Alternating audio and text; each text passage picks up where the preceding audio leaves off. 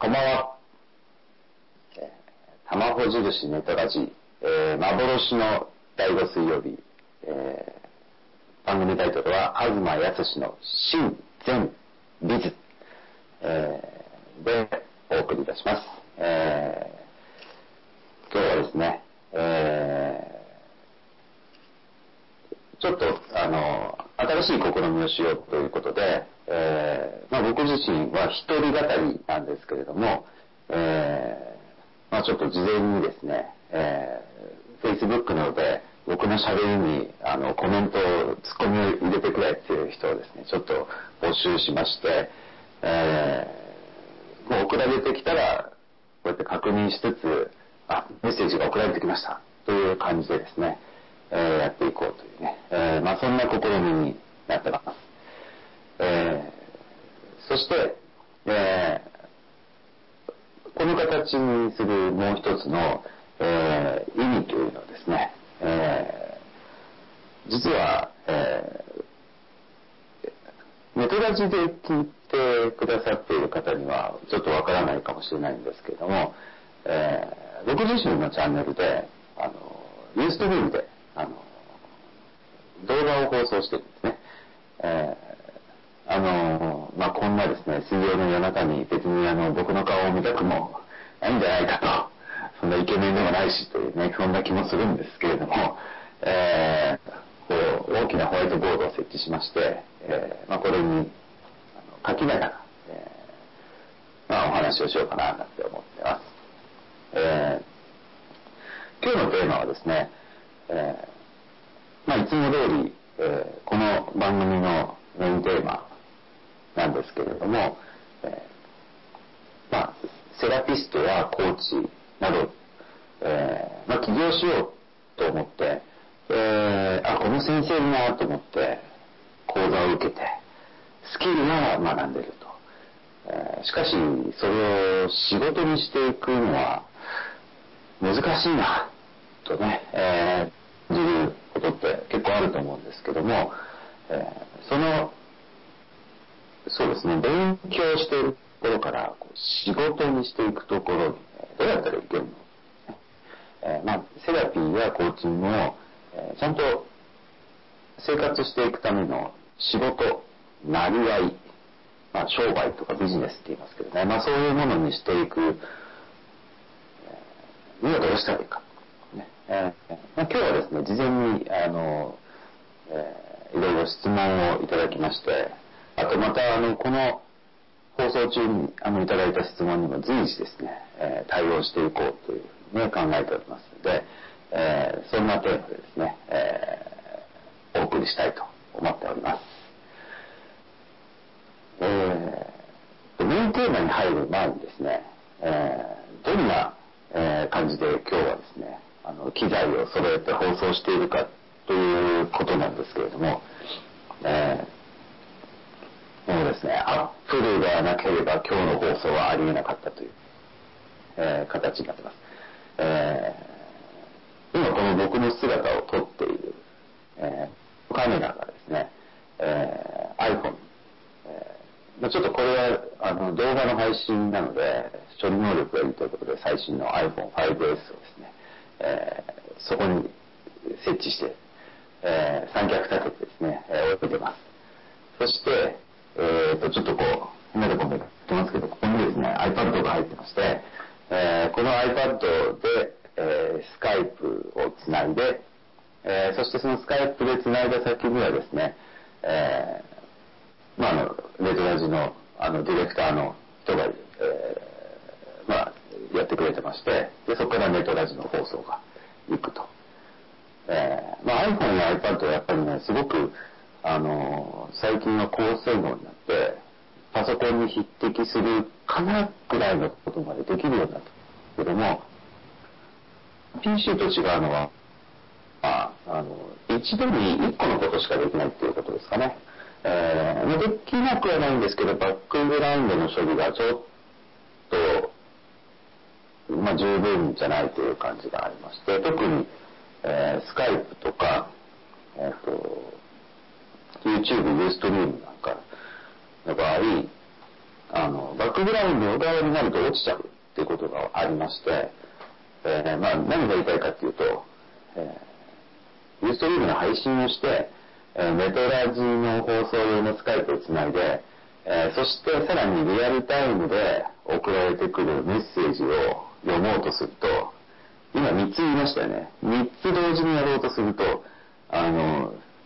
3台いると。で、もう1台こう古い iPhone を持ってまして、これで、あの、メッセージとか、えー、まあ、そういったものを確認するとですね、合計、え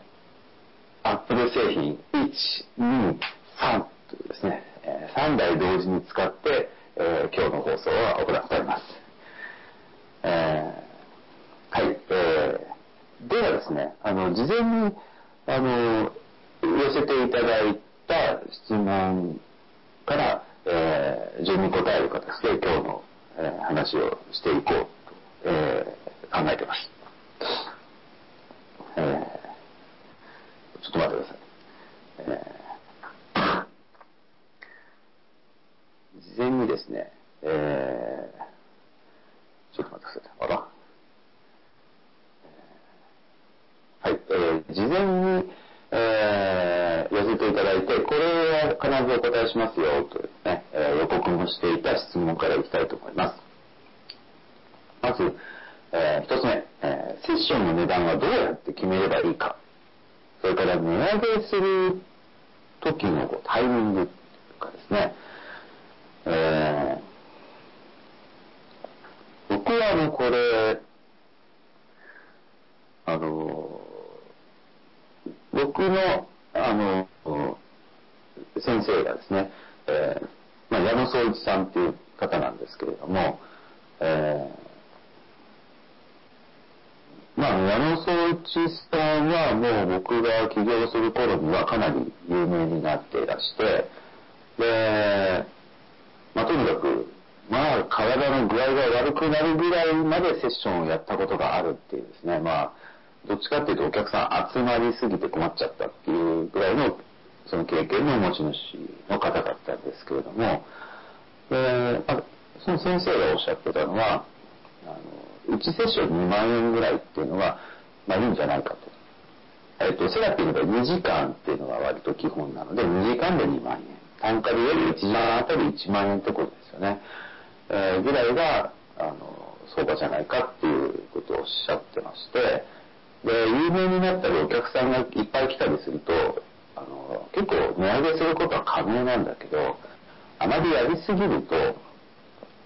あの、結局、セラピーを多くの人に届けられなくなってしまうので、まあその値段がいいんじゃないかっていう、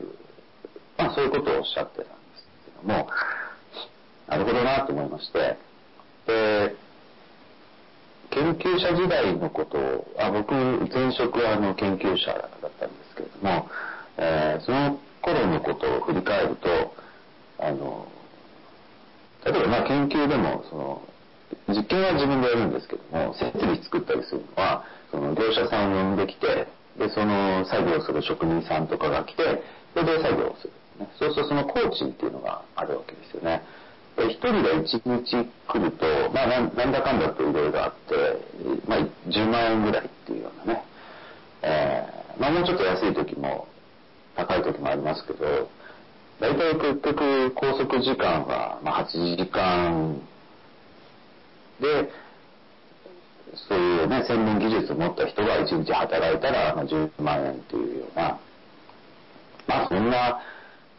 そうだよねって、1時間あたり1万円ぐらい、それはあのいろんな経費だとか、営業のコストだとか、そういったことを全部込みにして、お客さん側が払うお金としては、えー、プロが1日動いたら10万円ぐらい1時間働いたら1万円ぐらいっていう、まあ、それってやっぱり本当に本業としての仕事にしようとしたら普通かなと思って。で、まあ、それぐらいの金額を設定するっていうのが、まあ、いいんじゃないかなというふうに僕は思ってます。逆に言うと、それより、えっ、ー、と、安くないとお客さんが集まらないとか、安くないとできないっていうことだと、えー、プロとして続けていくのが多分難しくなっちゃう。やればやるほどしんどくなる貧乏暇なしビジネスになってしまって、えー、プロとして、えー、続けていけなくなってしまうと。で、そうするとどうしてもですね、その、こぼれちゃうお客さんっていると思うんですね。で、そこは、もう、なりわいとしてやろう、仕事としてやろうっていう時は、ある程度しょうがないかなと。あの、個人が一人で社会福祉を背負おうみたいな発想になっちゃうと、あの、仕事にできなくなっちゃうので、そのお金をちゃんと払って、自分の仕事にそれだけの価値があると認めてくれるお客さんに、いや、これだけのお金払ってもよかったって思ってもらえる、そういうセッションをやろう。えー、まあ、そういう考え方で、あの、仕事をするのがいいのかなって。そう考えると大体1時間あたり1万円ぐらいを堂々と請求しようじゃないかと。えー、まあ、それが基本なんじゃないかと思ってます。ただし、駆け出しの頃ってそれだとお客さん入んなかったりすることもあります。僕も最初はその1時間あたり1万円のさらに半額ぐらいからスタートしました。だから最初は、あの、お客さんが来てくれる金額っていうのが、あの、まあなんていうか、その時の自分の相場なのかなっていうふうに思えばいいのかなって思います。で、えー、ただしですね、最初にその値段をつけてしまうと、あの、自分を説得しちゃうんですね。自分の価値はこれだけだ、みたいな。あの、それが僕一番良くないことだと思って。自分に安い値段をつけて、自分のセッションの価値はこれだけだっていうふうに、自己暗示かけてしまうっていうね。なので、えー、ね、例えば、あの、ね、2時間あたり、こう、ちゃんとこう2万円って書くんですよ。で、ホームページだったら、こう、線引いて、えー、現在、あの、キャンペーン価格中なので、えっ、ー、と、例えば1万5千円とか、ね。こう、こういうふうに、ね、やるといいと思いますね。えー、で、これこぼれ話なんですけど、昔、あの、こうやって、打ち消し線ってこう、ホームページだと、こう、S タグっていうのでか囲むんですけど、これはあの、携帯のブラウザが対応してなくて、このだから打ち消し線が表示されてなくて、こう、どっちの値段だかわかんないって言われたんですよね。なので、打ち消し線が表示されてなくてもわかるように、必ずこう矢印を入れて、現在の価格を書くっていう、まあそんな工夫をしてましたね。まあ、今、スマホだとほとんどこれちゃんと表示されると思うんですけど、えー、でもまあ必ずおまじないでこう矢印を入れて、えー、今の値段はこれっていうね、えー、いうふうに表示してます。だから、定価はやっぱりプロとしての、あの、続けていける価格で1時間あたり1万円っていう定価をやっぱり設定するのがいいんじゃないかと思ってまして、ただ、今現在お客さんが入る入らないがあるから、あとはお客さんが入る価格っていうのが現在の相場かなと思って、えー、つけると。で、あともう一つ質問が来てまして、値上げのタイミングはっていうのがあったんですけど、あの、値上げのね、タイミング。うん、自分が提供してるセッションがこれぐらいっていう週に何セッションとかって決めるじゃないですか。そしたら、それがね、大体いつも埋まるようになってきたら、値上げするタイミングだっていうふうに、えー、持っていいと思います。大体ね、まあ10セッションのうち1個ぐらいは空くと思うんですよね。なかなかその本当に完璧に満席っていうのは難しいと思います。お客さんにも、なんていうかスケジュールの都合があるので、10セッション全部空いてれば、どこかに入れるとしても、残り1セッションになっちゃうと、もうその時間空けてないと入れなくなるんで、その最後の一枠が埋まるっていうのはね、なかなかあの大変なことなんですよ。えー、なので、まあ1個ぐらい空いてても、まあしょうがないなとは思うんですけど、まあ大体満席になるようになってきたら、えー、値上げするっていうね、えー、そういうことが、えー、いいんじゃないかと思います。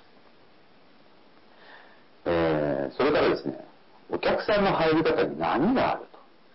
えー、これってどうすればいいか。えー、お客さんの入り方に何があるっていうのは、確かにやってみると感じることなんですよね。で、えー、っとですね、これ商売を始めたら、あの、人の動きっていうことに、あの、敏感になるって結構大事だと思うんですね。で、えー、っとですね、その波がある、その波を知るっていう方向の答えと、それから、その波があっても全然へっちゃらっていう答えと二つお話ししたいと思います。で、まずですね、こう、波があってもへっちゃらになるっていうね、これはあの、まあ、ちょっと強気の方針なんですけれども、あの、ね、お客さんが来る、うこう、こういう波があったとしますよ。ね。まあ、こんな綺麗な波じゃないと思いますけどね。上がったり下がったりいろいろしますよね。で、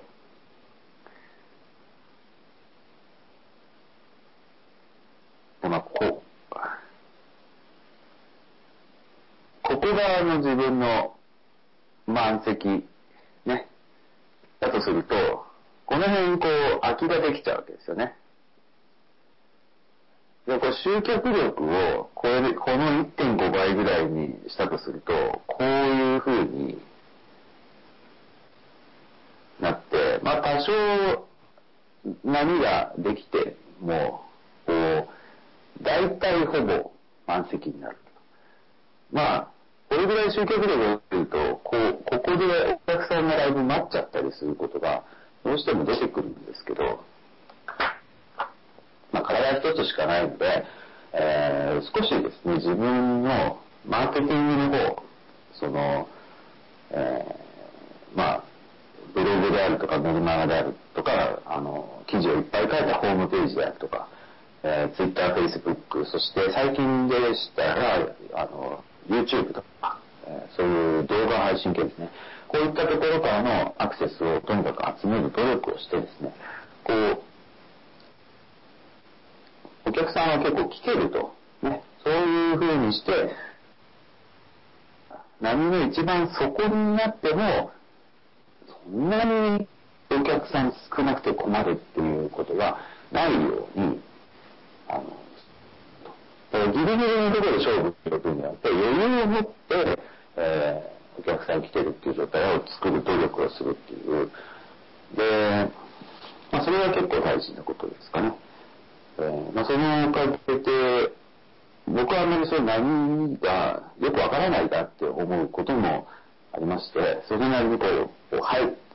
いつもね、入るとね。えー、まあ、まず、波が出ちゃうっていうことに関して言うと、波が出ても大丈夫なぐらい、あの、集客面の努力をしっかりしようと。まあ、そういう話ですね。で、それからですね、あの、もう一つ、あの、その波に敏感になろうっていう、えー、それが大事なことだと思います。で、僕が実践、僕はね、そんなにすごく波を気にするっていうことを、あの、まあ、やってるわけではない、やってる方ではないと思うんですね。商売人の方っていうのはかなりそういうのを気にしてたりすると思うですけど、えっ、ー、と、例えばですね、えー、平日と土日だと、どっちが例えばこの対面のセッションをやりますってやった時に人がこう入るか、みたいなね。やってみると、その、やっぱりまあ土日の方が希望される方がそれなりに多かったですね、最初の頃は。今は平日中心で結構やっていて、もう東さんといえば平日でやってるんだなっていうふうにこうみんな思ってくれてるので、まあ、仕事がある人も、ちょっとまあ午前中だけ休みとか午後だけ休みとか休みを取ってきてくださってるんですね、ありがたいことね。えー、でもやっぱり最初のうちっていうのはそういうお客さんがどの時間だと便利かみたいなことで、その来やすい時とか来にくい時とかあるわけですよね。で、その同じ土曜日でも、その例えばゴールデンウィークみたいに大型連休に組み込まれると、あの結構ですね、セッションは人が来にくい。まあ、つまり、セッションに来るより遊びに行った方がいいじゃないかっていうね、まあそういうことが起きてくるわけなんですね。で、自由業になるとあんまりこうですね、会社と違っていつが休みっていうのがはっきりしなくなってると、そういう世の中の休日とかに鈍感になったりすることがあるんですけども、でもやっぱりね、この土日月は3連休だとか、それから、まあそういうゴールデンウィークであるとか、あとはその、そうですね、あの、まあ、あまり直前に予約が入るようだと、あの、それ自体ちょっと不安定な運営になっちゃうんですけど、その台風が来てそうだとかね。で、そういう時にお客さん、あ人の動きっていうのはやっぱ変わるんですよね。で、僕は会社員やってた頃はそんなこと全然気にも留めてなかったんですけども、あの、やめてこういう、こう、自分で商売をするようになってから、あ、今日は人手が多いなとか、今日出かけるたびにね、今日は人の動きが少ないなとか、なんでだろう。で3月の最終週とかね、新幹線とか乗ると、ものすごい人の動きが多いんですよね。それはやっぱりこう、新学期、あるいは新、新しい、えっ、ー、と、新しい期ですかね。え、4月かね、新しい期が始まってとか、それで移動があったりとか、えー、学校が始まったりするので、引っ越しがあったりとか、そういう、みんなこう人が動くわけですよね。えー、そういう動きがある時ってありますよね。で、いつも、その、電車に乗ったり、どこか出かける時に、あ、今日は人が多いなとか、で、今日は人が少ないなとか、で、今日人が多いのはなんでだろう？そういうことを、あの、気にするようにしてます。で、必ずなんでだろうって考えるようにしてますね。で、それから自分のセッションで、あの、特にこう、予約が少なかった日とかがあったら、その、Google カレンダーとかに、こう Google カレンダーって無限に、ね、無限年先まで同じ日にこう書き込んだら、それがその1年後、2年後、3年後、4年後って10年後でも20年後でも、あの、その記録が表示されるように書き込めるんですよね。でこの日あの予約が少なかったとかっていうのを書いておいたりして、その人の波っていうか、その動きっていうのをなるべくこう体で感じて覚えるっていうことを、えー、僕も努力しているところですね。だから波が分かるようになったとはまだ言わないんですけども、あの、そういう心がけは必要なのかなというふうに思ってます。はい。えー、じゃあ次の質問いきますね。えー、次はですね、えー、今注目の新規顧客の、えー、集客法は何でしょうかと。え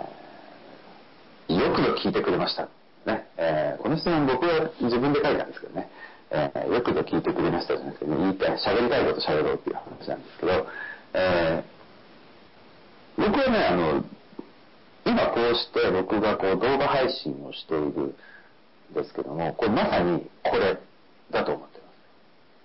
す。で、まあ、ユーストリームより、あの、この配信はユーストリームでやってるんですけど、あの、ユーストリームで YouTube の方が利用者が多いので、あの、YouTube、ユーストリームでも動画を、その、録画したら、あの、YouTube とね、連携して、あの、YouTube 動画に自動で変換するっていうね、まあ、ちょい1、2時間かかったりするんですけど、でもその間、あの、サーバーのあっち側の世界で勝手にやってくれるだけなんで、自動ボタンポチッと押すだけなんですね。でそうやって、あの、動画を作って、で、それで、あの、お客さんをね、呼び込むっていうね。まあ、このあたりが、あの、今、あの、ホットなんじゃないかなと思ってます。まあ、あの、従来通りちゃんといい記事を書いて、検索から人を呼び込んだり、で、そういう人たちに、まあ、昔ほどちょっとね、メルマガの威力はなくなりましたけど、あの、メルマガを配信してね、私のこと忘れないでねって感じでね、えー、やる。そして、あの、最近は少しずつ Facebook でもお客さん集められるようになってるんじゃないかなって感じてます。Facebook 始まった頃は結局、あの、深い悩みって、あの、なかなか Facebook 上のつながりからは、こう、申し込みにくかったりとか、いうことがちょっとあったりしたので、反応は悪かったんじゃないかなと思ってますね。それに、こう、知ってる人しか、基本友達でつながらないでしょ。不特定多数の人とじゃんじゃんつながっていくっていう使い方はなかなかしづらいので、えー、まあ、Facebook は難しかったかもなと前は思ってたんですけど、最近ちょっと良くなりましたね。やっぱまあ、あの、ツイッターなんかもね、あの、最近多分反応はだいぶ落ちてますけど、あのとりあえずあの、ツイットボットとかってね、ボボットみたいにね、自動で記事をこうずっと出せる、あの、ツールがあるんですよ。そういうのを使って、あの、ずっとこう、いいこと書いたやつをずっと流し続けておくと、なんとなくこう、その人のことを知、知自分のことをね、知ってくれる最初のきっかけに使えたりもするので、まあ、基本的にはそういったツールを、こう、いろいろ使ってですね、こうとにかく広く網を張って、どっかに引っかかってないってやるのが大事なんじゃないかと思ってます。で、そういう中でも、今、注目なのは、やっぱり動画配信かなっていうふうに思ってまして、えー、そう、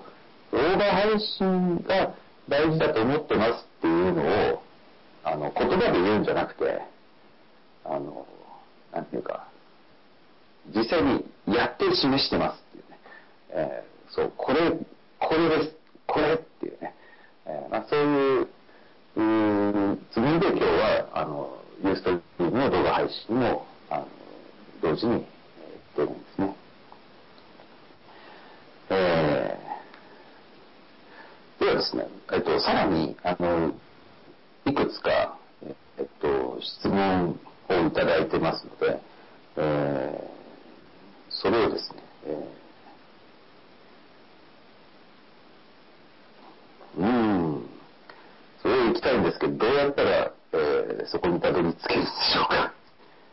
ちょっと待って。え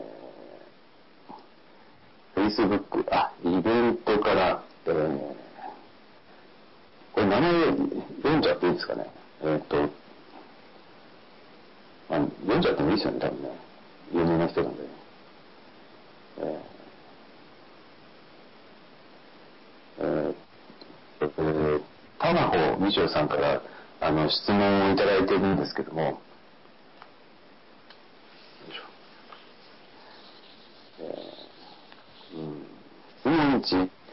東さんは、どうにもこうにもやる気が出ないとき、または燃え尽きちゃったときはどうやって回復してますか？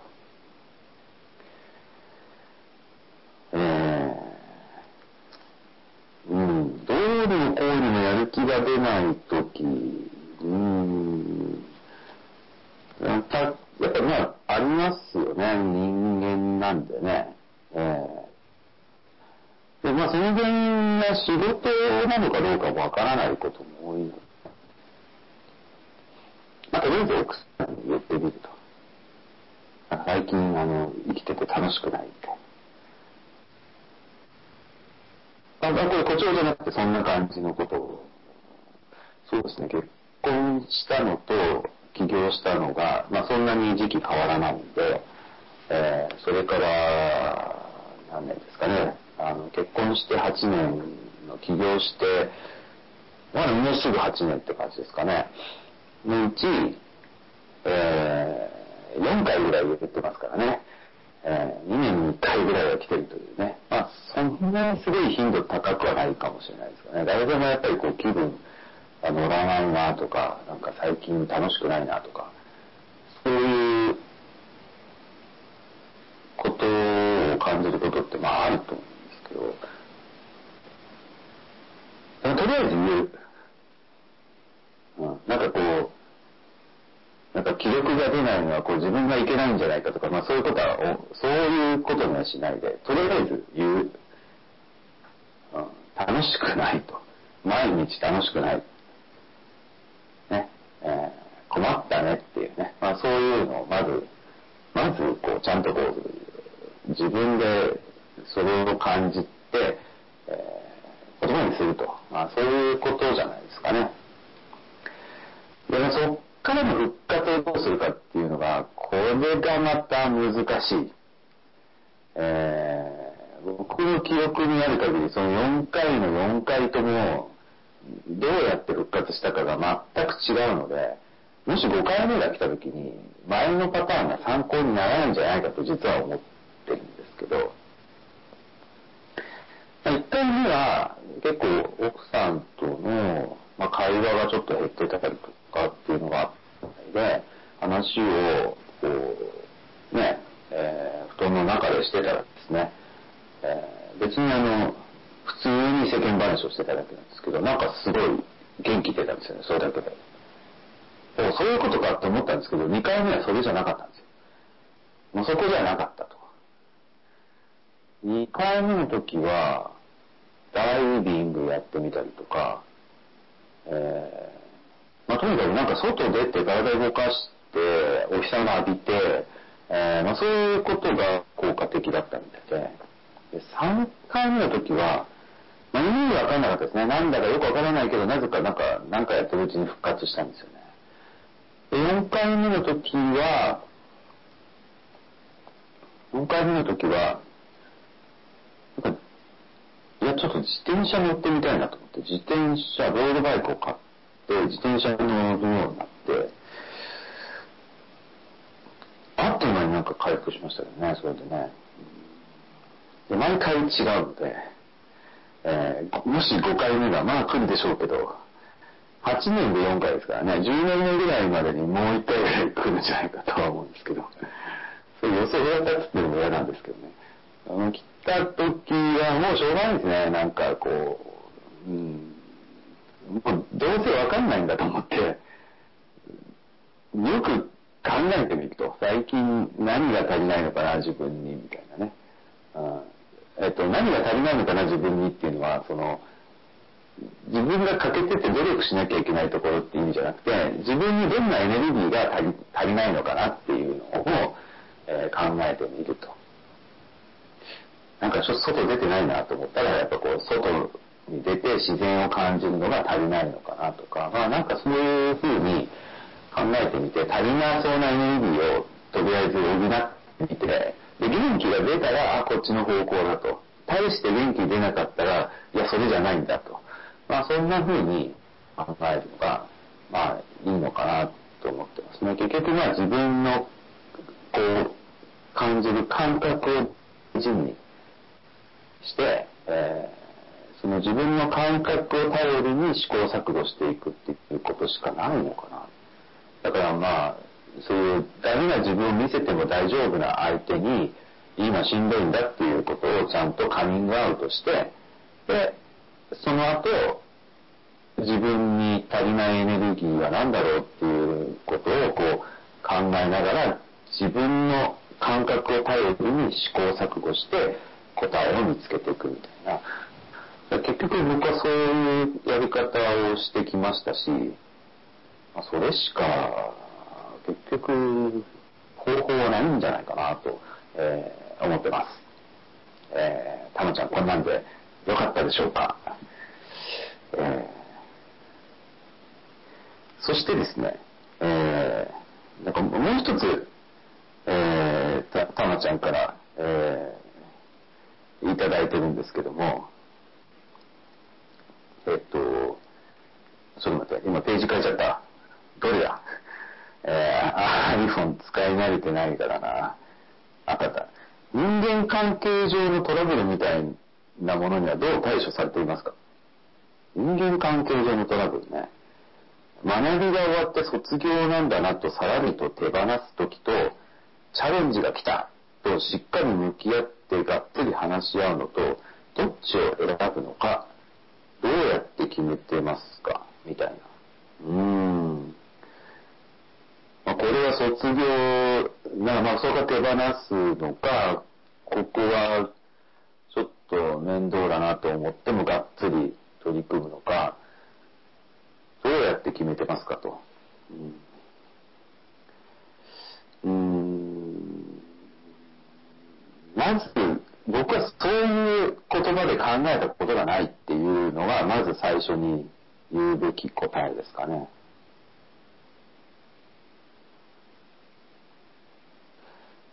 その、まあなんかトラブルがある時とかって、すよね。えー、まあ講座の中で、例えばなんか、こう、受講生さんが、ちょっとクレームチックなことをこう、こっちに言ってきて、で、キャンセルしますみたいな。で、あ、そうですかって言って、やめてもらった時と、いや、まあ、ちょっと待ってって言って、ちょっとコミュニケーションを取ってみたときと、僕は確かに両方あるんですけど、どうなんですかね、そういうことがあったときに、でも僕はこれ学びなのかどうかみたいな考え方はあんましないですよね。そんなことは後になってから振り返って、ああ、学びだったって思えばいいじゃんって思ってるので、あんまりその時に、これは学びだから頑張らなきゃとか、これは手放すべき時だからっていうふうに考えない。そんなふうに考えたことは基本ないよっていう。えっと、まず、これは学びだから頑張らねばって、ものすごく自分中心の視点じゃないですかね。それから手放し時だからっていうのはものすごく自分中心の視点ですよね。自分中心の視点っていうのは、いわゆる自己中っていうのと違うんですよね。だから背負いすぎる人も、学びだ、学びだ、学びだって言って背負いすぎてたりするので、そういう人は、いわゆる自己中ではないんだけど、視点が自分中心だっていう意味ではは、同じなのかなってて。で、僕はそういう時に、まず自分の視点から見ると。で、それから関係者のいろんな人の視点から見てみるんですよね。例えばその、当然、ね、まあ講座に関することだったら、その相手の人がどう感じて何を言ってるのかなっていうのを、その人の目線から見てみる。それから他の受講生さんの目から見たときどうかなとか。他の受講生さんの目から見た時っていうのは結構大事なのは、この人がギャーギャー文句を言ってたとして、で、だからといってこう、この人だけ特別扱いすると、こっちの人の目から見るとなんでなのになるかもなとかっていうのはありますよね。で、あともう一つは、講座をやってても、講座を受講してない人の目線っていうのも結構大事で、えー、まあそういういろんな点からこう見て、えー、まあ、この出来事って結局どういうことが起きてるってことなのかなっていうのを、えー、まあ、考えてみますかね。そうやって考えていったときに、まあ、自分の側の要因もあるし、大体こう相手の側の、この人のメンタルなテーマとかっていうのもあったりするので、その時に、何か自分がこう働きかけることで、こう、両者にこう、プラスになるっていうことが見えればね、うん、例えばその、僕は基本的には相手が辞めたいって言ったら、まあそれは辞めるっていう意思表示なんだから、まあそれでいいじゃないかみたいな考えが多いんですけど、ある時、それがあまりにもなんかこの人にとって絶対ないなって思ったことがあったんですね。で、それでちょっと少し対話してみましょうっていうのを持ちかけたんですね。四つは講座制同士のトラブルみたいな感じだったんですけど、で、この人このまま去っていっちゃうと自分のメンタルな癖を全く変えないままそのままいっちゃうなと思ってもったいないなと思ったので、えーまあ、その時はあのちょっともうちょっとなんでそういう気持ちになったのかちょっと話してみてよみたいな感じでコミュニケーション取ってみたんですでそれは結局ねすごいいい結果になってこのこの人が嫌だからって言ってたその相手と最後ものすごい仲良くなっててもうあなたがこの講座にいてくれてよかった的展開になってあら。うん。あんだけ嫌だって言ってたじゃんみたいな。ちょっとこう突っ込み入れたい気分もあったりはしたんですけど。まあそれは結局自分の学びなのかどうかっていうことを考えたっていうよりはなんかいろんな人の立場に立って考えているうちに、いやここで終わらせちゃうとすっごいもったいないな、あと一押しでいいとこ行くのにな、とかって思ったので、もうちょっと行ったみたいな。そんな感じですかね。だから、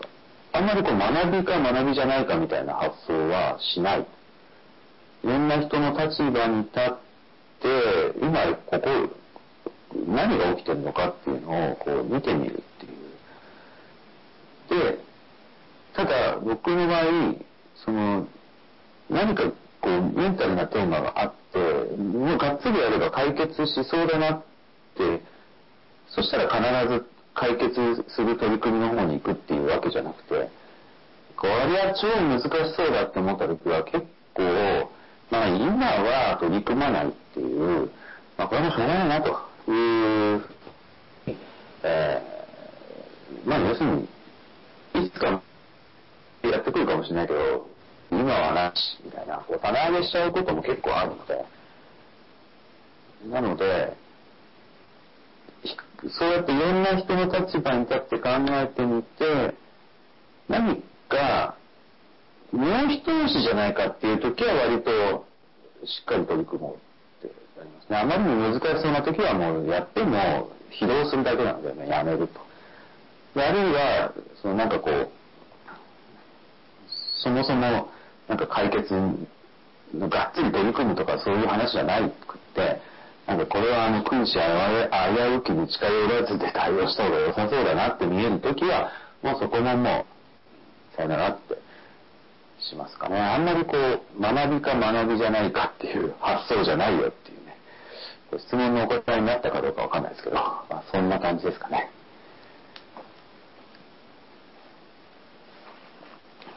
え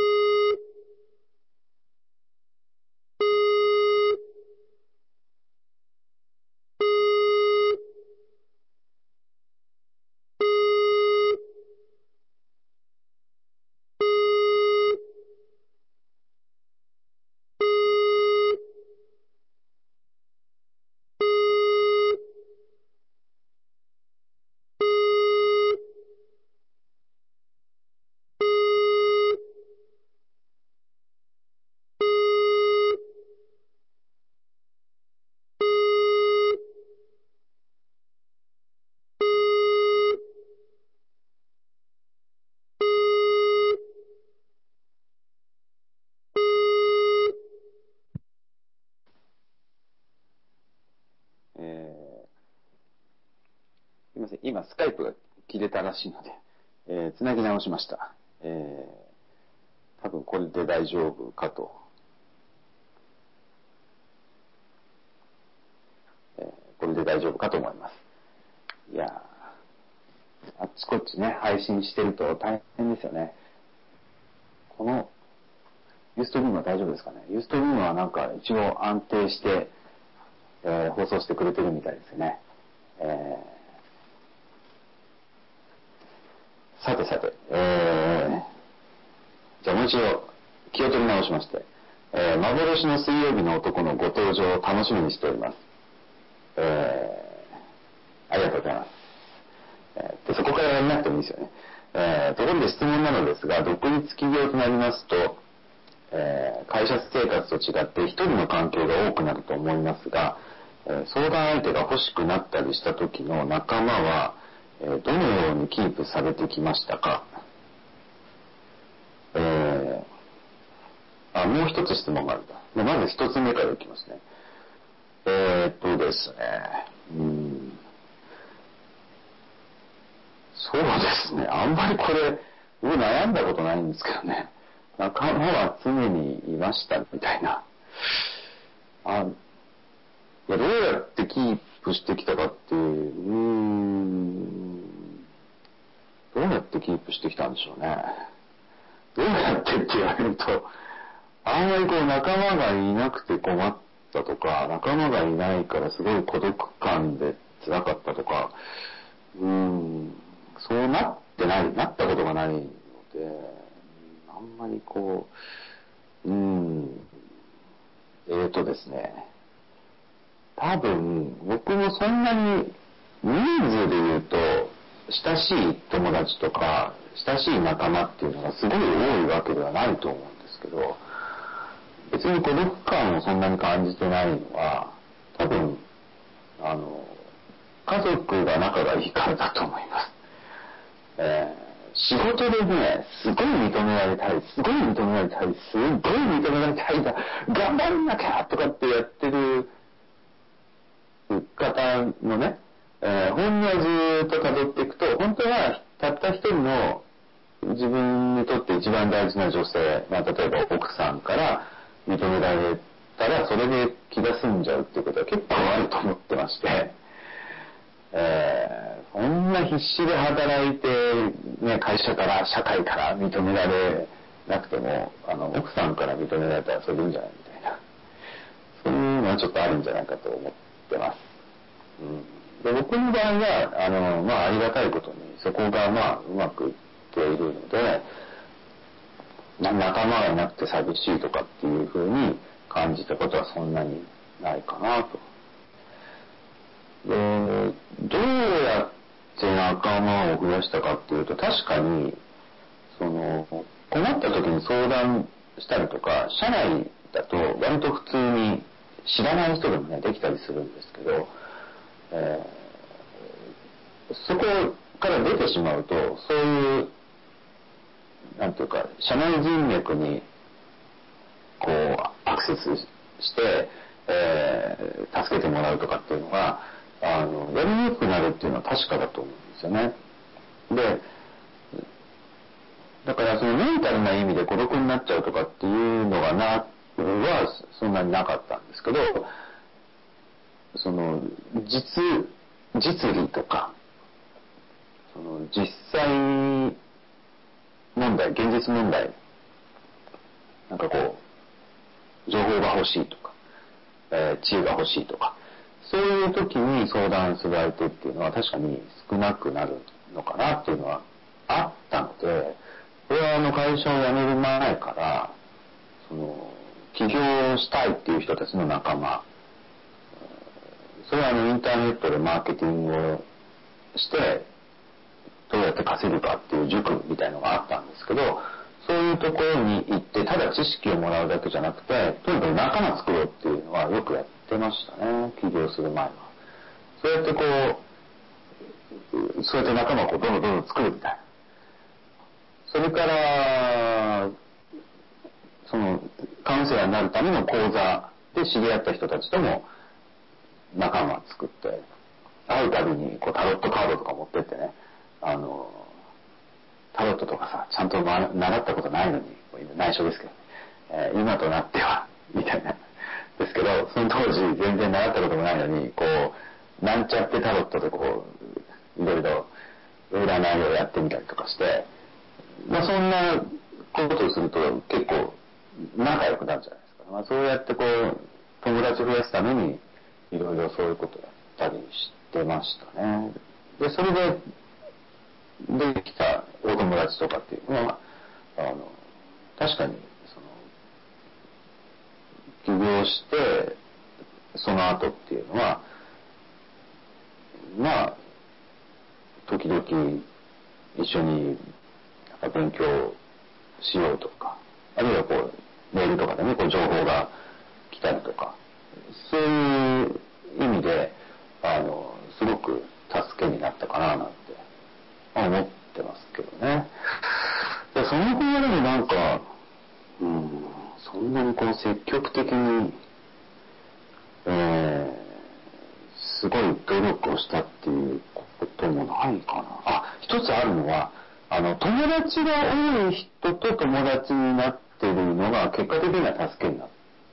けられてるなとは思ってますね。いるんですよね。なんか人脈のハブみたいになってる人がね。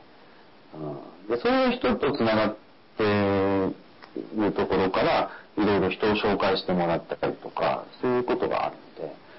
それはあの、やっぱまあ、ありがたい、ありがたいなと思いますね。だからその、そういう人脈のハブみたいな人と繋がった時は、あの、まあ、いろいろ人紹介してもらえたりするので、そう、本当にそういうのをこうありがたく、あの、受け取るみたいな。で、まあもちろんその人との関係ね、こう、別にあの、こう、人脈のために仲良くしてます、みたいな、こう、なんか、打算的な目的っていうわけでもないんですけど、大その人との関係を大事にしていることが結果的には、その、ね、こう人のつながりが広がるっていうことにプラスになってきたかなって、えー、今振り返ると思います。えー、また様々なクライアントに接しながらメンタル面を安定した状態に保つのはそれなりに工夫が必要かと思いますが、えー、どのような工夫をしておられるでしょうか？うーん。あ、これ、さっきもなんか似たような質問にお答えしましたけど、自分のエネルギー源を知るってことですかね。自分にとっての。あの、だから、辛いこととか凹むことがない人生を目指すっていうのは多分あんまりいい、えー、なんていうか方針じゃないと思うんですよ。え、あるその心理学の研究で、なんかね、やっぱりね、こう、楽しいことと辛いことのこう比率があって、その比率が、ちょっと数字は忘れましたけど、辛いことの比率の方が、こう、ある一定以上になると、もう抑うつ状態になっていくとかっていうのがあると。まあそういうのがあったので、で結局何がともあれ、プラスのエネルギー自分にとってプラスのエネルギーになることっていうのを知っておいて、それを大事にすると。まあそういうことに尽きるんじゃないですかね。まあ、ちなみに僕の場合は、えっ、ー、と、美味しいものを食べるっていうのと、あと、まあ、何はともあれ謎解きをするみたいな、えー、こういうのがやっぱり好きなので、あの、まあ、僕にとっては仕事もですね、どこに解決のポイントがあるんだろうっていうある種謎解きみたいなところもあってそれがそれでこうやりがいを感じて取り組めてたりとか、えー、あと家でもねあのバジル育ててたりしますけどそのどうやると育つのかとか害虫がやってきた時こいつを効果的に駆除するポイントは何かとかなんかそういう解決のポイントそのだからゲームでいう必勝法みたいなこう見つけ出すみたいなこうすごいこう自分的にはこうテンション上がるんで、そういう自分がこうエネルギーにできるものを知っておくっていうね、まあ、それが一番の基本なんじゃないでしょうかね。はい。えー、さあ、いい時間になってきましたけど、今日40分ぐらいで終わらせようかなと思ったんですけど、喋ってるうちに1時間近く喋ってますね。えー、それで、えー、質問は？割と？こんなとこですかね。もうちょっとある？えー、Facebook のイベントページに質問来てますかね？来てあですね。えー、あ、あとは、えー、えー、あと最後、これ名前言っていいですかねえー、っと、あ、でも、質問の中に、あの、屋号入ってるから言っていいんですよね。これは、あの、まあ、イテル君というですね、えっ、と、この今のメタラジの放送のディレクターをしてくれてる、えー、方からの質問ですね。えー、僕は秘密屋で現在、だいたい週に1本のセッションをさせてもらってます。えー、セッション時間は1、2時間くらいです。最近長くなる傾向にあります。えで、え今のところ大体半分のお客さんが僕と直接会ったことのある方です。え、